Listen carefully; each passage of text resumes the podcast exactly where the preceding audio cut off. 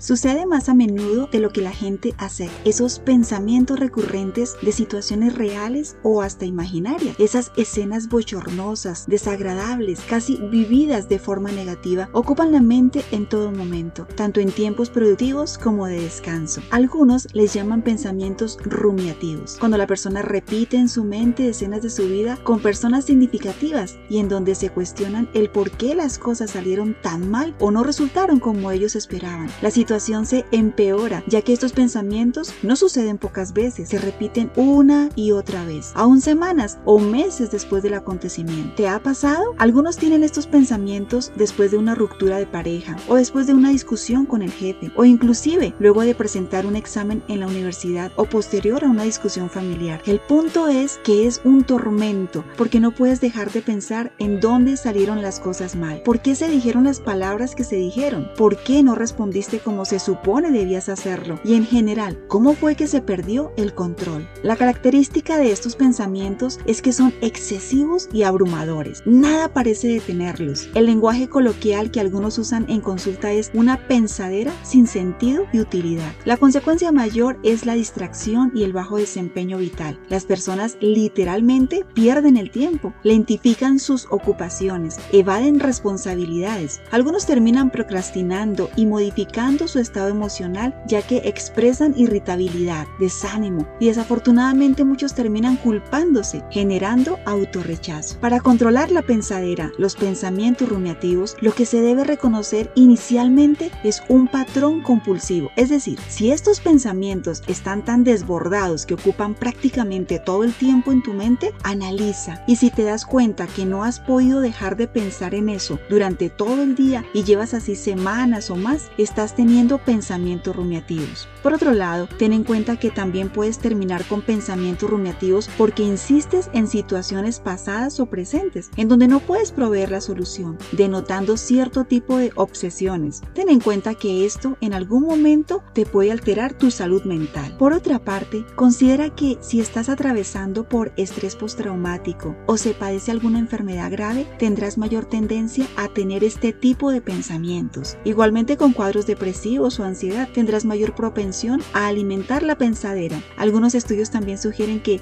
ciertos rasgos temperamentales como el perfeccionismo, la inseguridad y hasta la timidez sostienen pensamientos rumiativos. Y aunque se cree que las mujeres tienden más a la pensadera, algunos hombres que atraviesan crisis la pueden desarrollar igual o mayor que las mujeres. Luego de reconocer algún tipo de patrón en tu vida o de identificar las posibles causas para tener este tipo de pensamientos, será importante que analices el grado de tus pensamientos rumiativos, ya que te están alejando de tu propósito, de tu sentido, de tu significado de vida, o si estos han llegado a ser incapacitantes al punto de que te alteran tu desempeño diario. Entonces será propicio que consultes profesionalmente, ya que pueden estar relacionados con otras áreas o inclusive ser parte de la sintomatología de un trastorno obsesivo compulsivo. Para los casos donde son ocasionales, un poco más mesurados, se necesita que seas muy intencional en dirigir tus procesos mentales, porque se requiere que admitas tu habilidad y capacidad para controlarte, para generar procesos de autoconciencia y estar muy alerta a tu voluntad. Para esto, puedes enfocar tu atención en algo estimulante en los momentos en que reconozcas que estás en modo pensadera. Hazlo por varios minutos. Orienta tu atención en algo llamativo, interesante, desafiante, que tu atención se concentre en algo no trascendental como la música, las artes, la naturaleza. Y si tu mente insiste en recordar tu pasado, llévala a situaciones donde en ese pasado terminaste logrando calma o victoria. Lo más importante es lograr enfocar tu atención en lo que quieres y no en lo que la mente